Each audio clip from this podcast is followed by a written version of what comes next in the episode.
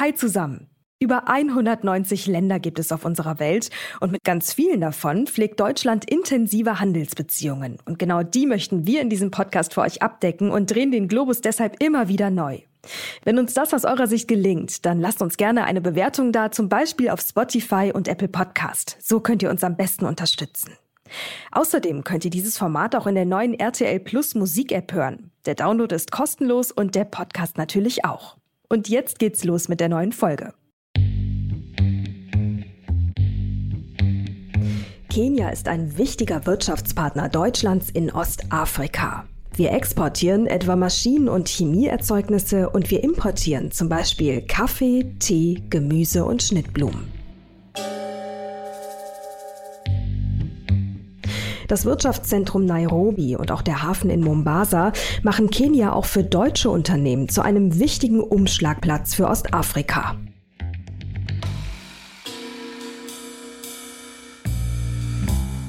Bis zum Jahr 2030 will Kenia seinen Stromverbrauch komplett durch erneuerbare Energien decken. Erdwärme ist dabei die wichtigste Energiequelle.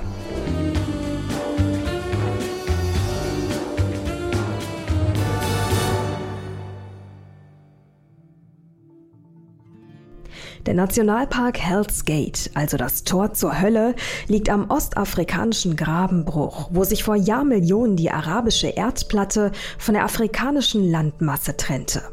Am Rande dieses Nationalparks sind Vulkane und hydrothermale Quellen stille Zeugen der erdgeschichtlichen Vergangenheit. Zugleich stößt man hier auf die energetische Zukunft des Landes.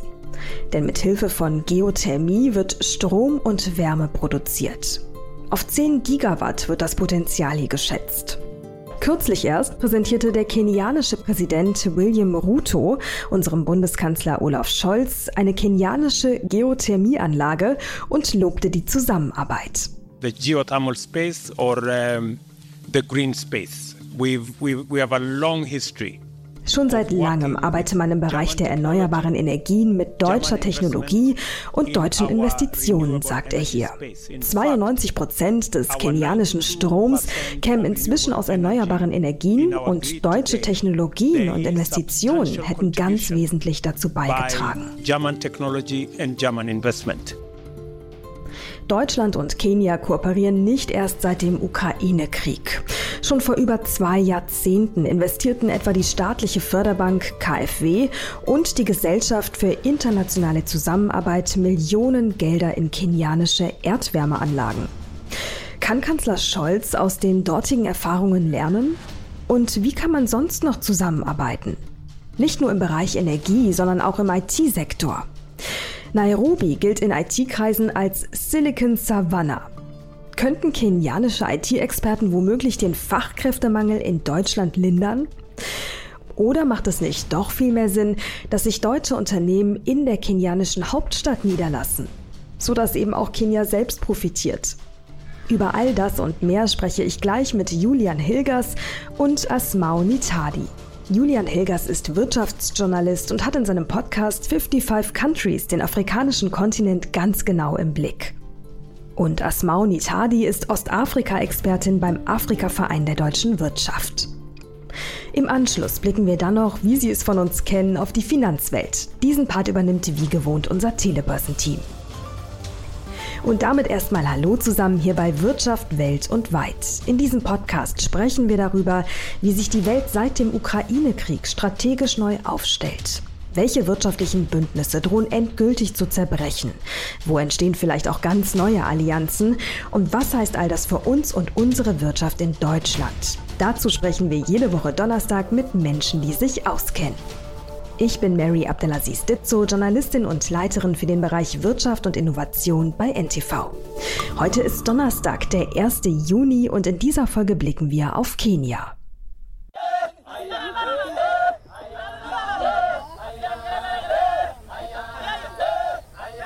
Die Maasai, deren Klänge Sie hier hören, sind ein Nomadenvolk, das in den Weiten der kenianischen Steppen und im angrenzenden Tansania zu Hause ist. Sie sind nur ein kleiner Teil der rund 53 Millionen Menschen, die aktuell in Kenia leben.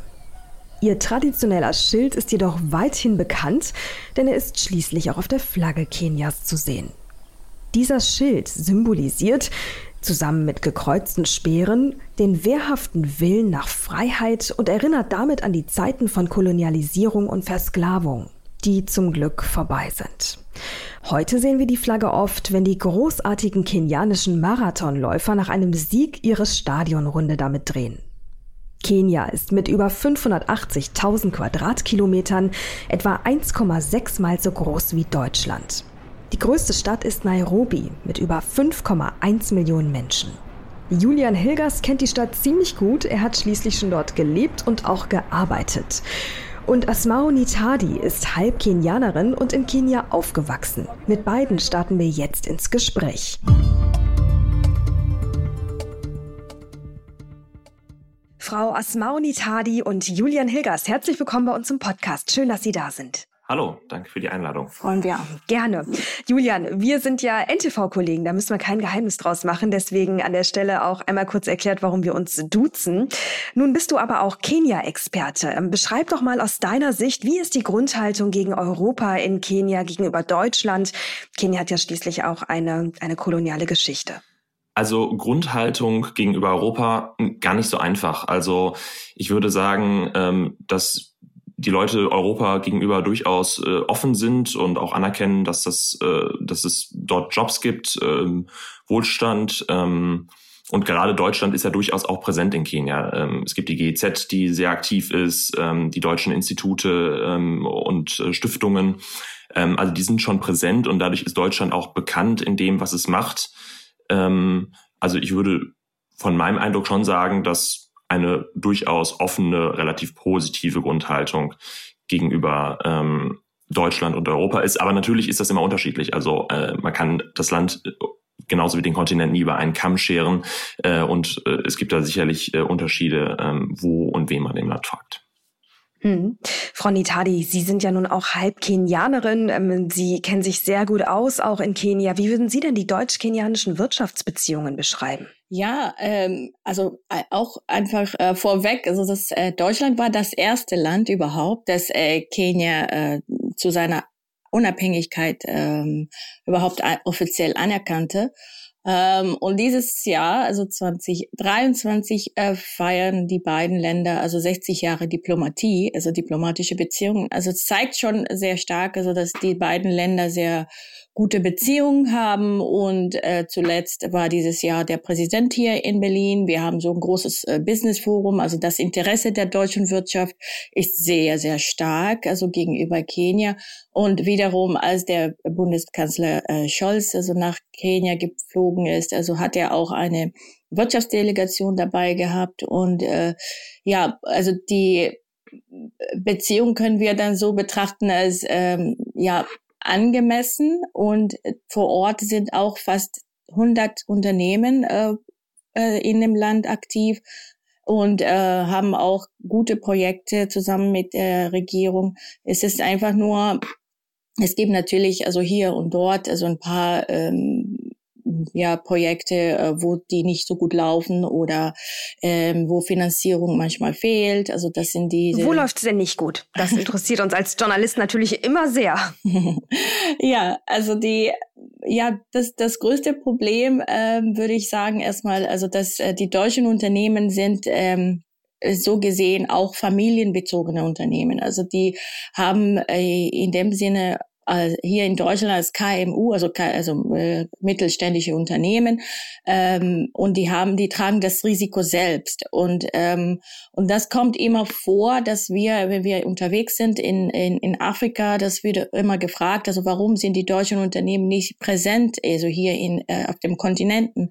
Und ähm, und da sehen wir immer äh, diese Frage verglichen mit anderen Ländern, die äh, viel Unterstützung oder viel mit staatlicher Finanzierung Finanzierung äh, vorankommen.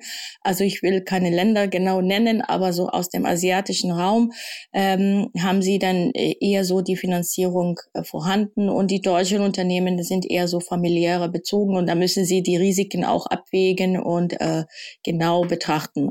Und dazu, also haben wir als Afrika-Verein schon immer so da, da, dazu gekämpft, also dass eine Garantie auch vom äh, Bundes, von der Bundesregierung äh, vorhanden sein sollte, um diese Geschäftsaktivitäten in den Ländern äh, voranzutreiben. Ja, da, da würde ich einmal kurz reingehen. Julian, du warst ja auch schon oft und lange ähm, in Kenia. Wie ist denn dann dein Eindruck ähm, als jemand, der sich ja auch sehr mit der deutschen Wirtschaft beschäftigt? Wie, also das, das klingt ja jetzt auch sehr nach einer defensiven Haltung der deutschen Unternehmen in Kenia. Nimmst du das auch so wahr im Vergleich zu anderen ähm, internationalen Unternehmen in Kenia? Verhalten die sich anders? Geben die sich anders? Machen die, sind die offener? Äh, also auf jeden Fall und vor allen Dingen, äh, es sind ja dann doch gar nicht so viele da. Also ähm, ich habe schon den Eindruck, dass äh, grundsätzlich gegenüber dem afrikanischen Kontinent immer noch eine große Vorsicht besteht, ähm, was da Investitionen angeht auf dem Kontinent. Ähm, es sind ja nicht so viele Unternehmen, würde ich sagen, da äh, als äh, das Unternehmen da sein könnten für das Potenzial, was eigentlich auf dem Kontinent da ist. Ich glaube, da gibt's immer noch sehr, sehr viele Vorurteile, äh, Ängste. Was sind das für Vorurteile, für Ängste? Ja, ich glaube, viele können A, die Bevölkerung ähm, vielleicht nicht so einschätzen. Es gibt ja doch einfach ganz viele ähm, Klischees äh, und Vorurteile gegenüber äh, den Afrikanern, äh, wenn man so sagen will. Also meine Anführungsstrichen sieht man jetzt im Podcast nicht. Ich finde das, äh, diese Pauschalisierung schwierig. Ähm, dass Menschen unpünktlich, unzuverlässig sein ähm, und dass viele einfach äh, mit dem Kontinent vielleicht eher ähm, Sorgen, Probleme verbinden als wirtschaftliches Potenzial. Und äh, das ist ja ohne Frage eigentlich da, hm. gerade in wachsenden Ländern wie Kenia. Ja, also das heißt, irgendwie fremdeln, äh, fremdelt ja. die deutsche Wirtschaft noch so ein bisschen. Interessanterweise tun das ja äh, offensichtlich andere Teile der Welt in, in dem Ausmaß nicht mehr. Wen können wir uns da als äh, Vorbild nehmen? Wer macht das besser als wir? Frau Nitali? Also die Franzosen würde ich ja sagen, äh, die, mach, die machen auf jeden Fall auch viel besser. Also innerhalb des, ähm, äh, des europäischen Kontinents äh, äh, machen unterschiedliche Länder anders. Und ähm, die Deutschen sind ähm, sehr zurückhaltend in dem Sinne.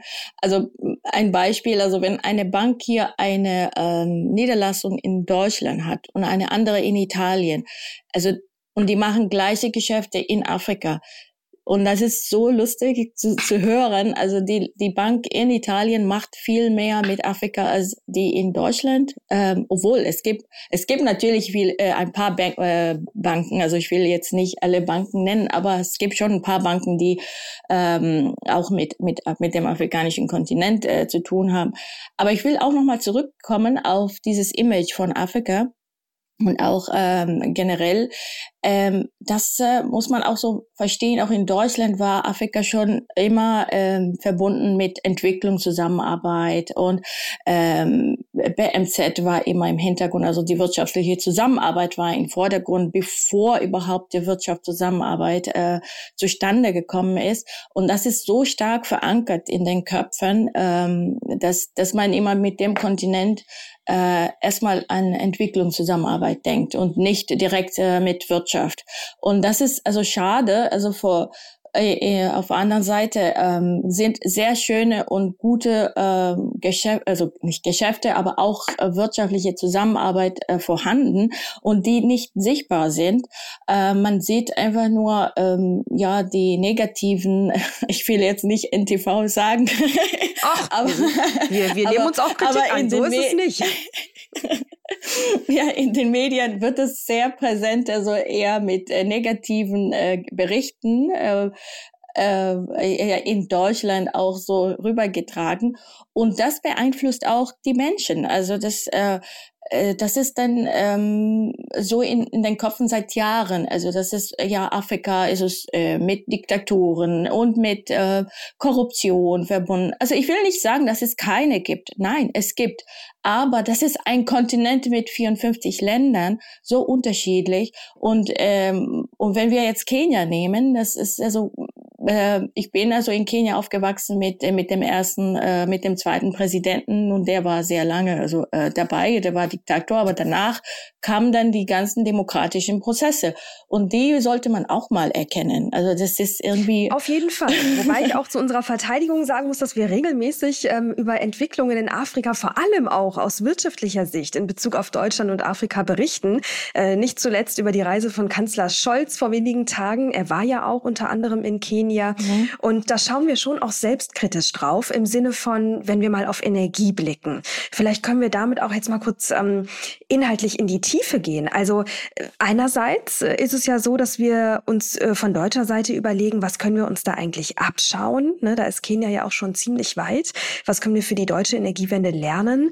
Ähm, andererseits äh, gibt es natürlich auch äh, Defizite im eigenen Land, was die Energieversorgung betrifft. Und da ist natürlich auch wieder die Frage, was haben, haben wir da eigentlich die richtige Haltung? Ne? Wir bekommen ja auch hin und wieder gespiegelt, mhm. naja, also ne, bevor ihr, ich sage jetzt mal salopp gesagt, nehmt, ähm, gebt doch erstmal und schaut erstmal, dass die ähm, jeweilige Energieversorgung im Land gesichert ist. Wie genau ist das in Kenia?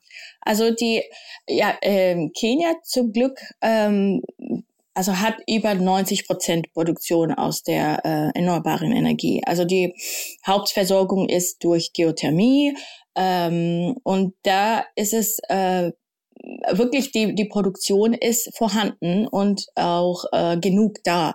Aber das größte Problem ist ähm, die Netzverteilung. Also das heißt, äh, die Transmission Lines, also diese äh, Netzteile sind nicht, also die sind nicht gut ausgebaut und auch können diese Energieversorgung nicht aufnehmen. Also das heißt, äh, ähm, die Produktion ist äh, wirklich äh, vorangetrieben worden, auch mit äh, deutschen Geldern von KfW und so weiter.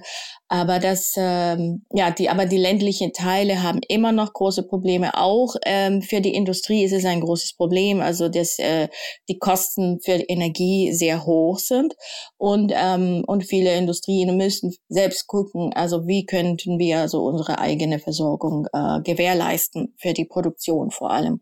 Und dann ist ja die Frage, was ist denn jetzt der richtige Umgang? Also wie sollte ne mhm. und vor allem welche Chancen ergeben sich dann dennoch für die deutsche Wirtschaft daraus? aus? Ja, also ähm, es, es gibt auch ein paar Projekte von, äh, von äh, deutschen Unternehmen äh, auch im Land, aber man hört das immer wieder, also dass ähm, ja äh, ja so ein paar Sachen wie ähm, die Regelungen sind nicht ganz gewährleistet und dann die Bürokratie etwas ähm, hindert ein paar Projekte voranzutreiben. Und ja, aber das muss man manchmal verstehen. Also das ist einfach so, äh, die, die Länder lernen auch im Laufe der Zeit neue, ähm, neue Regeln, neue Gesetze und da müssen sie mit der Zeit immer noch äh, alles anpassen.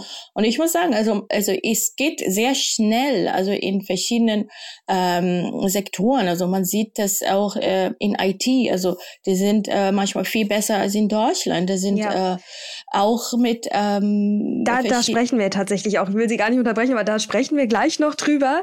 Ähm, aber vielleicht bleiben wir noch mal kurz beim Thema Energie. Welche Chance konkret ergibt sich für die deutsche Wirtschaft?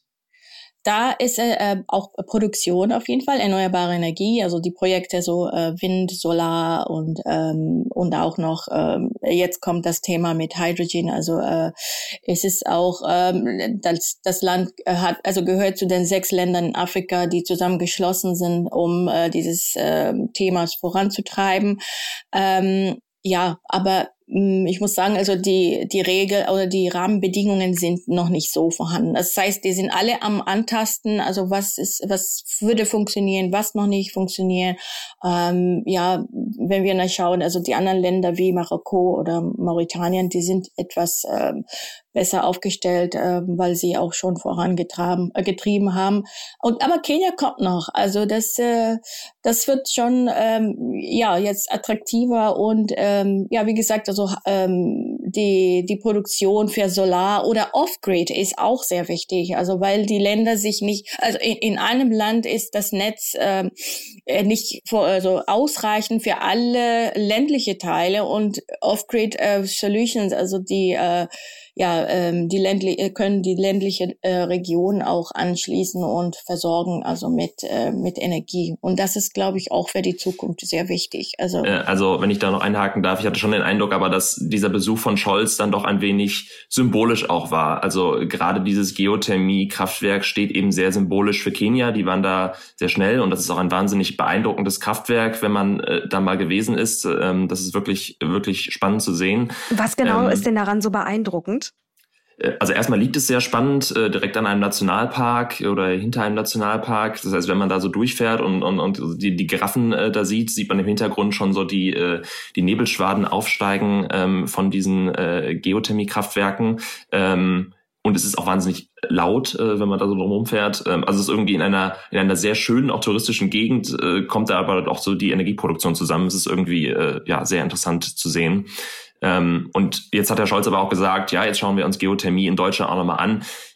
Ist, würde ich sagen, aber eigentlich kein Thema. Also wir wissen, dass ähm, in, in Deutschland wir auf Wind und Solar setzen müssen. Ähm, da jetzt wieder zu sagen, auch jetzt macht Kenia das so toll, dann schauen wir uns das auch an, ähm, finde ich Quatsch. Sicherlich ist Potenzial da, wenn afrikanische Staaten Wind- und Solarstrom schnell produzieren können in Wasserstoff ähm, aber wie Sie sagten, davon sind wir, würde ich sagen, auch in Kenia dann noch weit entfernt, dass das für Deutschland ähm, wirklich marktfähig werden kann. Okay, aber dann würde ich gerne noch mal auf einen Bereich blicken, ähm, Frau Nitali, den haben Sie eben auch ganz kurz schon angesprochen, die IT-Branche. Ähm, also ich meine, die IT-Branche, die ist super präsent. Die ist so präsent in Kenia, dass man ja schon teilweise diesen Vergleich zieht zwischen der US-amerikanischen oder dem US-amerikanischen Silicon Valley ne, und dann sozusagen mit dem Wort spielt und äh, sagt Silicon Savannah. Ähm, Julian, wie sieht das vor Ort genau aus? Da gibt's ja auch eine relativ große Startup-Szene. Ja, total. Also erstmal, ähm, wenn man sich Nairobi anschaut, das ist sicherlich die Stadt, wo diese meisten Startups sitzen.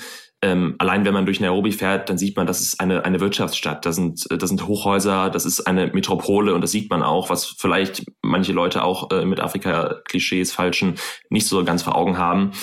Genau, und es gibt äh, das, was es in Deutschland auch gibt, äh, Coworking Spaces, ähm, kleine Unternehmen, die äh, mit Laptops an, an spannenden Ideen arbeiten, ähm, aber eben auch wirklich große Unternehmen, die ähm, ja Lösungen äh, für oder kenianische Lösungen für kenianische Probleme entwickeln. Das ist auch mal ganz spannend, dass diese Unternehmen halt vor allen Dingen halt für ähm, ja, für Probleme auf dem kenianischen Markt agieren, wo eben europäische und amerikanische Unternehmen es noch nicht geschafft haben. Was sind denn dann kenianische Probleme in dem Fall, wofür Lösungen entwickelt werden? Also ein Beispiel wäre zum Beispiel, ähm, dass eigentlich alle Menschen im ganzen Land mit dem Handy bezahlen können. Ähm, das geht ganz einfach, aber es läuft eben über das Handykonto und nicht bei uns wie bei PayPal oder ähm, irgendwie Handy dran halten über unser Bankkonto, weil eben viele Leute kein Bankkonto haben. Das heißt, man muss gerade in den ländlichen Regionen dann eben Leute oder Lösungen finden, äh, wie das Ganze ganz einfach mit dem Handy funktionieren kann, weil ein Handy haben nun mal alle. Ähm, das heißt, äh, eigentlich alle Menschen können mit Handy bezahlen, ähm, wovon wir in Deutschland weit entfernt sind. Es ist aber eben nicht ähm, über eine deutsche Lösung sozusagen passiert oder eine europäische oder amerikanische. Ja, aber das Interessante ist auch jetzt äh, mit äh, äh, Safari, äh, Safaricom hat jetzt auch in Äthiopien investiert, auch mit dem, äh, mit dem gleichen Kom ähm, äh, Konzept, also im PESA. Ähm, das finde ich, also, das ist eine weitere Entwicklung innerhalb der äh, Region, äh, was manchmal ist wichtiger als äh, zum Beispiel jetzt nur zu schauen, also was hat äh, dieses Land selbst entwickelt. Also es ist so manchmal äh, wir, wir verstehen also jetzt Afrika weg, äh, will äh, zusammen wachsen und erstmal fängt man mit der kleinen Region und das ist dann zum Beispiel Ostafrika, East African Community, dass sie zusammen wachsen und auch neue Regelungen für ihre Region haben. Und, und so sieht man auch zum Beispiel Kenia als das ähm, stärkste äh, ökonomische Land in, in, in Ostafrika ähm, hat viele Investitionen auch in anderen Regionen innerhalb äh, in, innerhalb der Region. Also und ähm, wenn man das auch so betrachtet, es ist auch eine weitere Entwicklung, ähm, die für die Region auch stark sein wird, also in Zukunft. Also dann, da sollen die deutschen Unternehmen, äh, habe ich immer wieder gesagt, also die sollen also nicht nur äh, Kenia als ein einziges Land sehen, also sondern als Region an sich. Also wie äh, vielleicht in den nächsten Jahren wird das so stärker, äh, also stark sein. Also ich weiß ja so wie Europa, aber es sind natürlich immer wieder ähm, Herausforderungen zwischen den Ländern. Ähm, Klar. Aber trotzdem.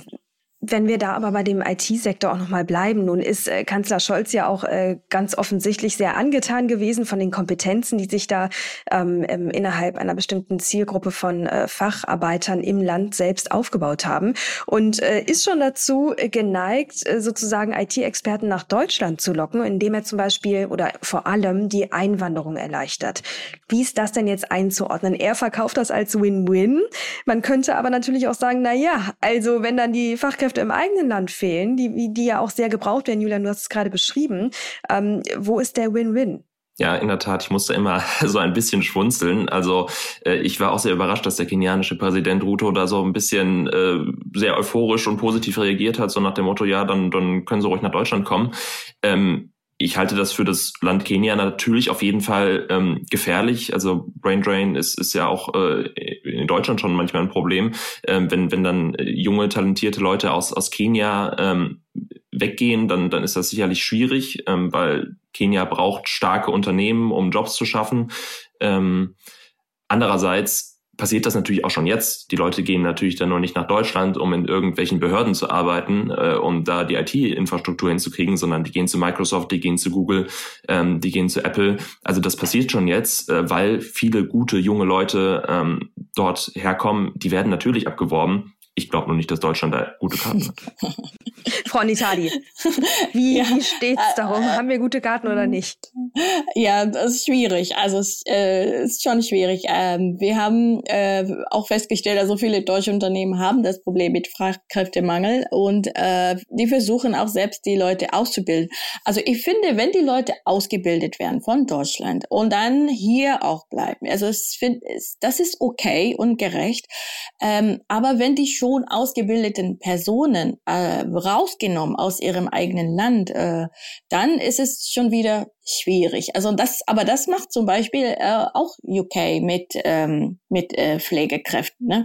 Also die nehmen also die besten Pflegekräfte aus Afrika, ist, äh, aus Kenia und bringen dann ähm, also nach England. Und das ist wiederum ja, ein bisschen schwierig, weil es das Land selbst das äh, braucht. Aber ich finde, was Deutschland ähm, hat jetzt in den letzten äh, Monaten auch, ähm, ja, die letzten zwei Jahre, auch während der äh, Covid-Zeit, also ein bisschen sich überlegt, also was mit dem Training passieren sollte, damit auch, auch ähm, die Deutschen davon haben können, aber auch die, die Kenianer selbst. Und da sind auch ein paar Fakultäten und auch äh, äh, Studiengänge ähm, ja, ja zusammengekommen, also wo, wo es denn von beiden Seiten profitiert wird. Das ist ein sehr, sehr spannender Punkt, wenn Sie sagen, von beiden Seiten profitiert. Also das Thema erleben wir gerade in ganz vielen Diskussionen, insbesondere wenn es um afrikanische Länder geht, die sich mehr Augenhöhe wünschen, ne? die ganz klar sagen, also wir kooperieren gerne mit euch, liebes Europa, liebes Deutschland, aber eben auf Augenhöhe und nicht so, wie das früher gelaufen ist, ähm, auch was die ganze Wertschöpfungskette angeht, rein wirtschaftlich gesehen, ne? also sich der Rohstoffe zu bedienen ähm, und dann aber nichts weiter in dem Land sozusagen zu tun, ne? weder Infrastruktur aufbauen äh, noch äh, Rohstoffe dort verarbeiten oder sonst irgendwas. Das wird so in Zukunft wahrscheinlich nicht mehr funktionieren, weil da einfach ein neues auch Selbstbewusstsein ne, des gesamten globalen Südens, kann man ja auch sagen, ähm, zu beobachten ist, was wiederum an einer eigentlich geopolitischen Veränderung liegt, wo ja auch der Ukraine-Krieg mit reinspielt. Und da würde ich gerne auch mit Ihnen beiden drüber sprechen. Ähm, die Welt hat sich in gewisser Form neu geordnet seit dem Krieg. Äh, wir sehen auch, dass sich große Teile der Welt, insbesondere der globale Süden, bei gewissen Diskussionen enthalten.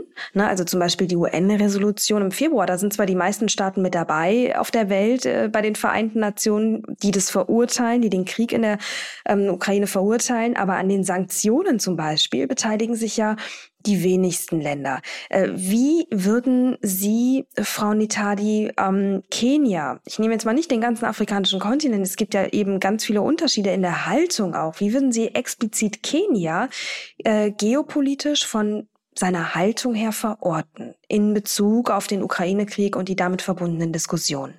Ja, ähm, ich glaube, das ist sehr bekannt. Also Kenia war stark dagegen. Ne? Ähm, ist so von Anfang. Ich glaube, das ist das einzige, das erste Land, das äh, sehr stark in der UN dann auch äh, dagegen gestellt hatte. Und man merkt, also es hat äh, ja, also mit äh, Russland äh, wurde gar nicht mehr so viel oder gar vor, vorher war auch nicht eine gute Beziehung gewesen in dem Sinne. Aber ähm, was äh, das Problem ist, ist äh, gerade auch mit äh, Dürre in Kenia.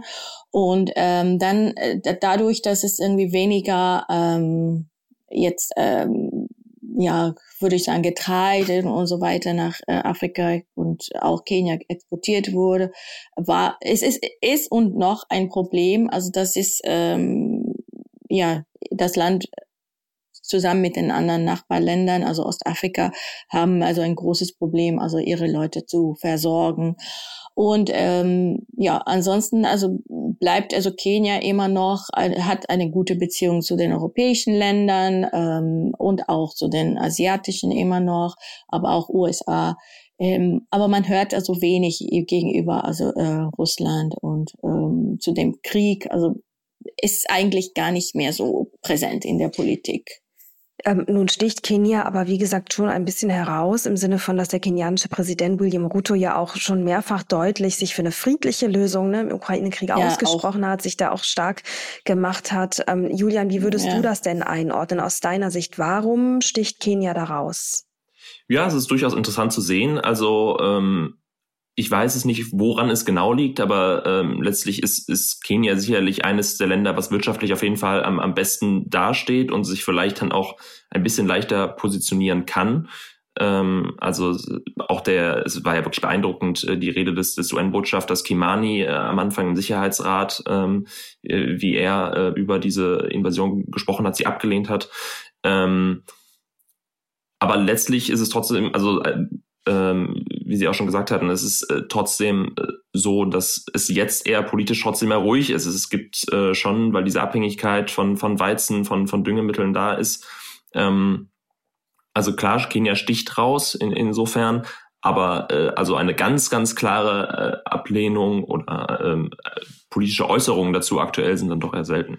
Ja, und was auch sehr interessant ist, dass ähm, also ein großer Akteur auf der Weltbühne ist ja China und China ist auch in Kenia in der Wirtschaft ähm, sehr ja, ich sag mal, erfolgreich und vertreten unterwegs. Äh, Stichwort auch neue Seidenstraße. Vielleicht können wir da nochmal drüber sprechen. Welchen Einfluss hat China ähm, im Wirtschaftssystem in Kenia mittlerweile?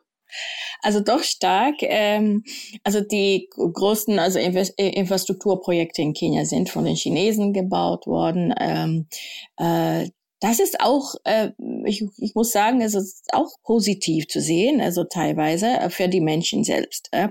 Und ähm, natürlich ist das Problem immer noch mit Schulden. Also zum Beispiel jetzt ähm, hat Kenia große Probleme mit Schulden. Ähm, und man sagt, also ja, also jetzt im Vergleich zu anderen, also zum Beispiel auch von den Ratingagenturen, also wurde jetzt wieder Kenia abgestuft, also noch niedriger ähm, wegen dieser Schulden, ähm, die sie ja, man weiß ja nicht, ob die dann, äh, ob das Land auch am Ende das bewältigen wird, aber ist positiv und auch die Weltbank unterstützt dabei.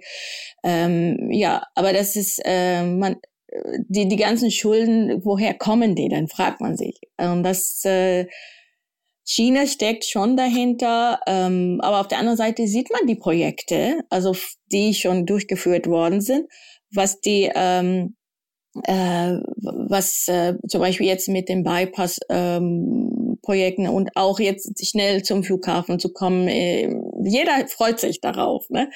Äh, und hm. Also eine gewisse Ambivalenz. Ja. Ne? Auf der einen Seite passiert ganz viel an Entwicklung und China ähm, tut auch viel dafür und äh, baut da auch viel und auf der anderen Seite wachsen damit natürlich auch die Abhängigkeiten. Ja, genau. Also das ist so, ähm, die, die Bauprojekte werden von den Chinesen, das weiß jeder. Also die werden von Bau, äh, von äh, von äh, von Chinesen durchgeführt. Also die deutschen Unternehmen sind fast raus, also weil es einfach die Konkurrenz zu stark ist und äh, können nicht mithalten. Also die bleiben bei die bleiben bei Engineering Engineering und so weiter.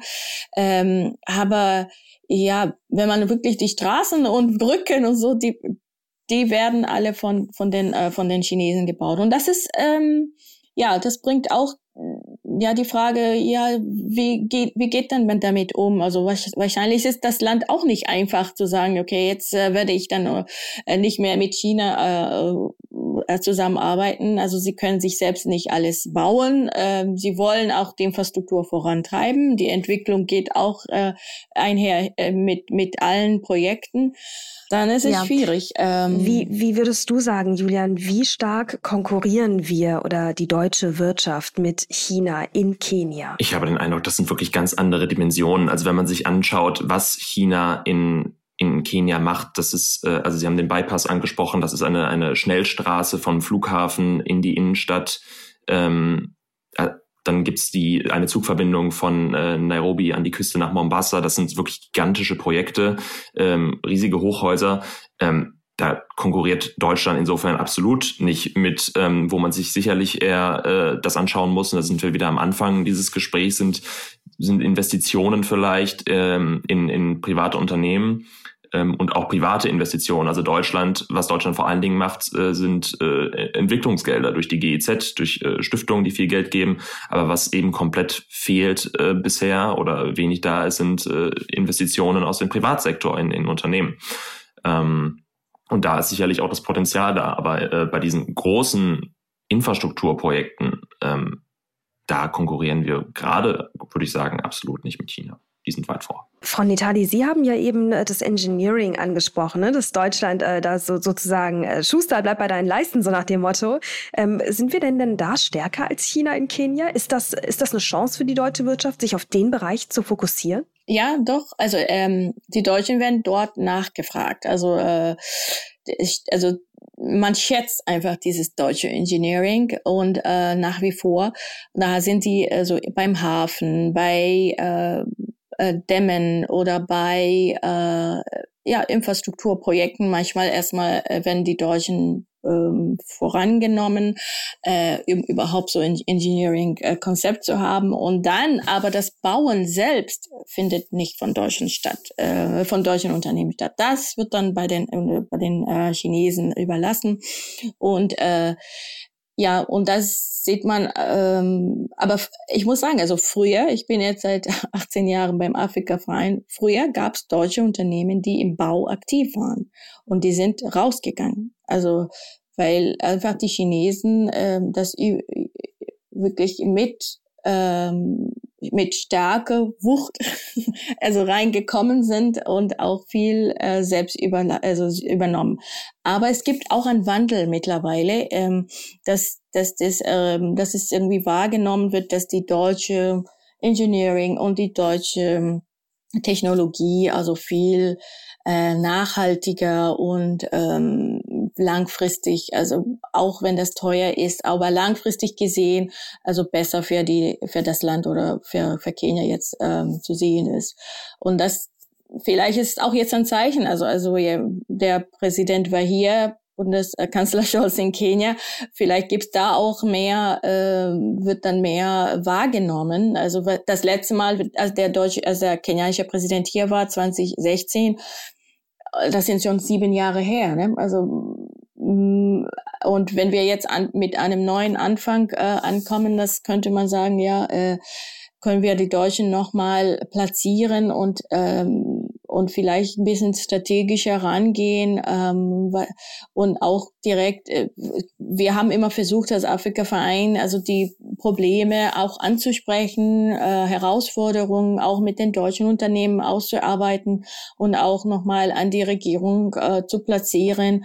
Ähm, ja, das seh, da sehen wir wirklich als Aufgabe, dass wir dann mehr zusammenarbeiten und auch, dass wir diese Punkte auch nochmal ansprechen. Und ich glaube auch, da schlagen ja schon irgendwo zwei Herzen in einer Brust, Julian. Das kannst du auch gern nochmal äh, ein bisschen einordnen. Insofern, als dass natürlich die ähm, Kenianer dankbar sind dafür, dass ähm, China daherkam und Infrastruktur aufgebaut hat, aber dass auch dieser ich sag mal, dominante Einfluss äh, seitens China in Kenia, der ja auch immer stärker wird, dass der ja auch also an irgendeine natürliche Grenze stößt. Ne? Also ich höre das immer öfter, dass äh, Menschen in, oder auch Experten in verschiedenen afrikanischen Ländern mir sagen, naja, das ist toll, das ist toll, dass die das machen, finden die auch gut, weil wir können uns jetzt endlich entwickeln hier. Ähm, aber andererseits ähm, auch nicht zu weit gehen. Ich meine, es ist immer noch Kenia und nicht China und nicht, dass aus Kenia irgendwann China wird. Ja, also äh, ist immer die Frage, wie, wie ex extrem das die Leute wahrnehmen, aber es stimmt natürlich schon. Also in erster Linie sehen die Leute, ah, es gibt eine neue Zugverbindung, es gibt neue Straßen und Häuser, ähm, die auch schnell gebaut werden. Das ist durchaus positiv. Ähm, viele denken vielleicht dann nicht im ersten Moment an diese Abhängigkeiten, die da äh, mit entstehen, aber äh, das ist natürlich so. Also ähm, China verfolgt klare. Und da liegt ja auch eine Chance dann wiederum für Europa, ne? Durchaus. Also sicherlich äh, macht, tut auch Kenia gut daran, nicht so abhängig äh, von einem Land zu werden ähm, und sicherlich besonders nicht von einem Land wie China. Ähm, also durchaus sind äh, Chancen da und äh, auch noch eingehend ähm, zu, zu dem letzten Punkt. Also natürlich hat Deutschland mit seiner Ingenieurskunst und dem Vertrauen in Maschinen da durchaus eine Chance. Also auch in der Landwirtschaft sehen wir das schon, dass ähm, deutsche Maschinen, Landwirtschaftsmaschinen zum Beispiel, die sind gefragt, weil natürlich machen die Chinesen das günstiger, aber eben nicht besser. Sie haben nicht den Vertrieb vor Ort mit Reparatur. Ähm, äh, also Deutschland hat da durchaus äh, äh, Chancen, äh, sicherlich in unterschiedlichen Bereichen. Aber ähm, ja, das wird, wird spannend zu sehen sein, wie sich das in den nächsten Jahren dann in mhm. Kenia entwickelt. Ja, und das andere Problem ist auch äh, eher die, äh, also die, die Technologien in, für, also in Deutschland. Also sie kümmern sich auch viel mehr um äh, große Projekte oder auch in Landwirtschaft. Äh, die haben große Maschinen und manchmal, also in, in Kenia oder generell in Afrika sind auch eher kleine Farmer, die äh, manchmal diese Maschinen gar nicht äh, bedienen können und ähm, ja, das ist jetzt am wachsen, also dass ähm, die Farmer jetzt sich zusammenschließen und äh, so eine Maschine also kaufen können, also für ihre Farmen. Aber ähm, ja, es ist einfach, die Chinesen waren auch wirklich da, um überhaupt diese Bedürfnisse auch von den von den Menschen ähm, abzugucken und so und genau irgendein Produkt zu produzieren, das genau passt also zu den Bedürfnissen. Und das ist, äh, ich glaube, das haben sie sehr stark abgeguckt. Aber ich gebe vielleicht noch ein Beispiel. Also ähm, neulich war ein großes äh, Mall von den Chinesen eröffnet worden in, in Nairobi. Und auf, also die ersten Tage oder Woche waren alle Kenianer da, die wollten was kaufen. Also, ah, es ist so ein großes Mall und das ist alles klar, äh, äh, günstig. Aber auf einmal kam dann die die, die Wirtschaft von der kenianischen Seite, also die, die kleinen Firmen, die haben gesagt, ja, yeah, sie machen uns alles kaputt. Also sie, alle Menschen jetzt laufen dahin und kaufen ihre äh, also die, die Waren, die sehr günstig sind, ähm, und wir können unsere Waren gar nicht mehr verkaufen. Ne?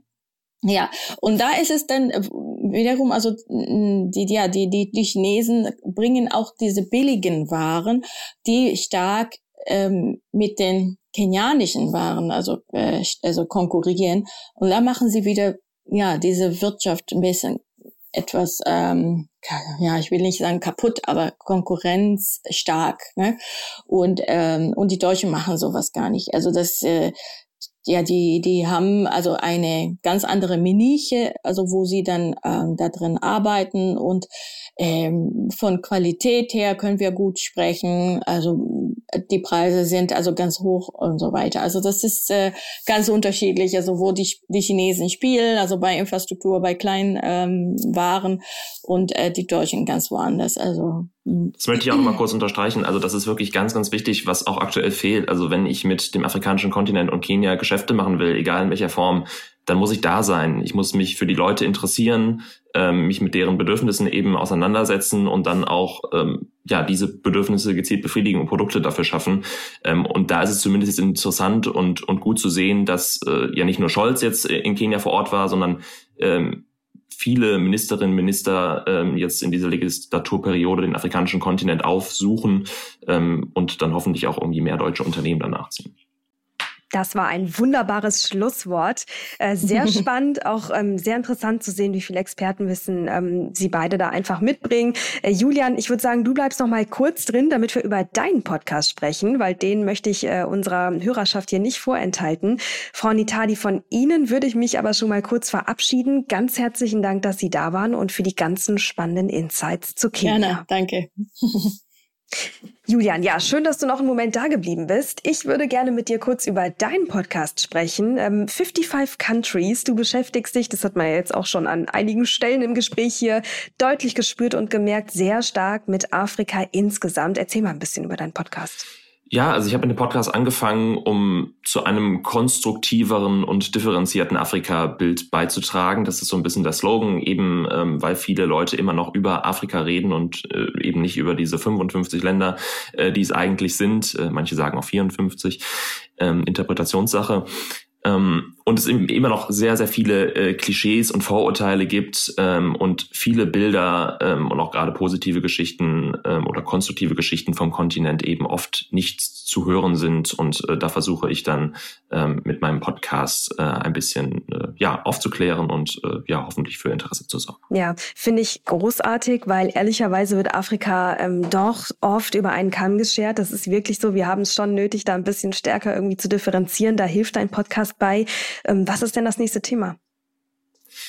Äh, ein Thema, was, äh, wie man sagt, sich immer gut verkauft. Es geht um Sex ähm, und äh, das, Sexleben auf dem Kontinent, weil auch da haben wir viele Vorurteile. Also gerade was Nordafrika angeht, ähm, ja, glauben wir ja immer vielleicht eher an eine sehr konservative Gesellschaft, was sich dann vielleicht auch auf das Sexleben so auswirkt.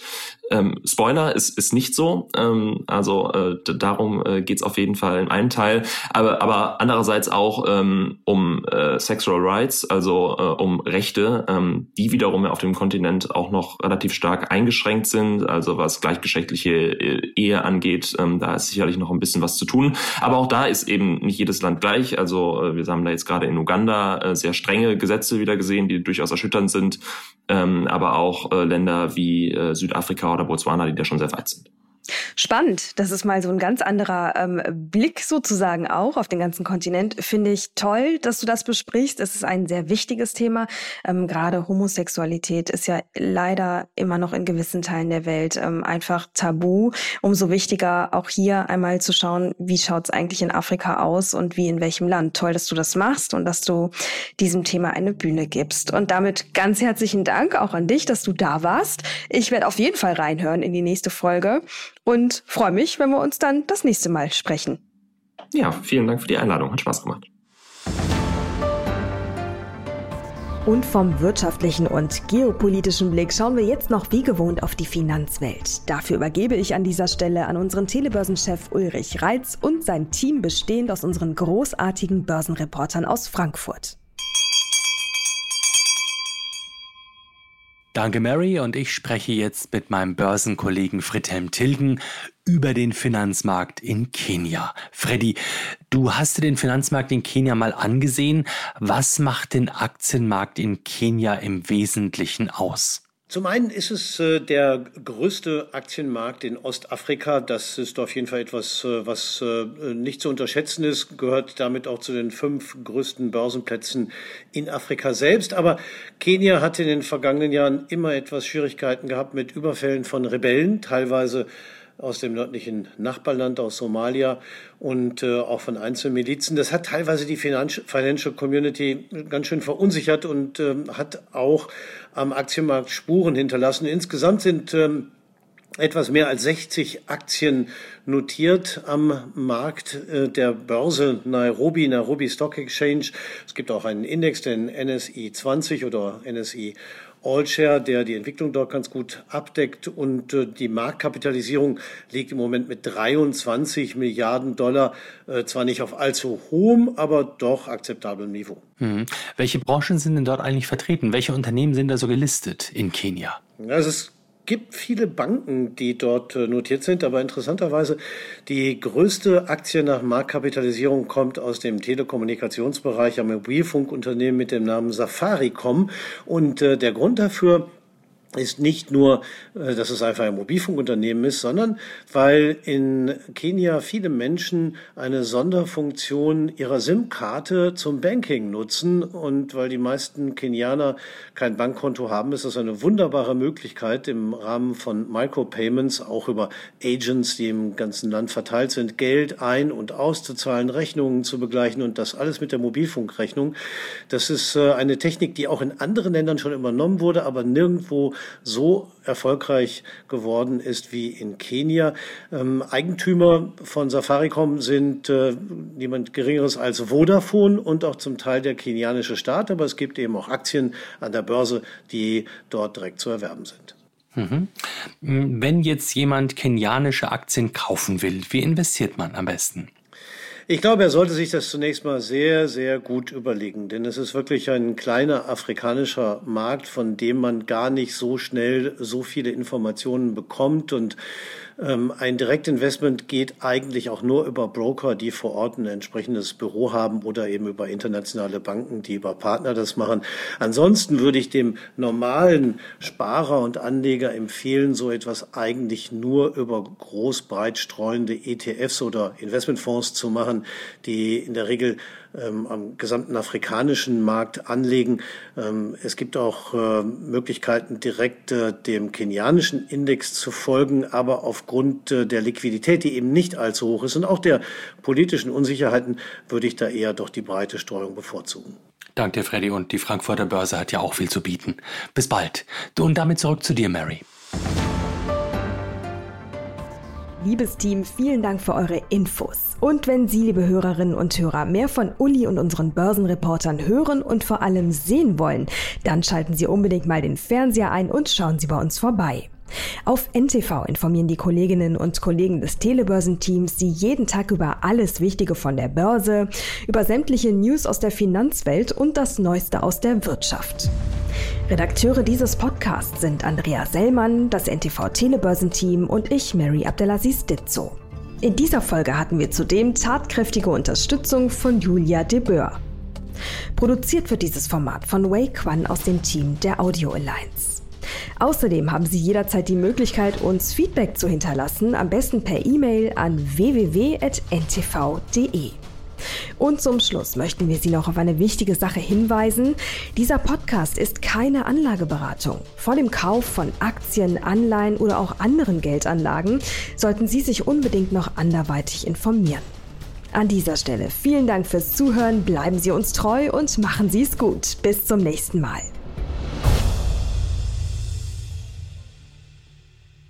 Dieser Podcast ist eine Produktion der Audio Alliance.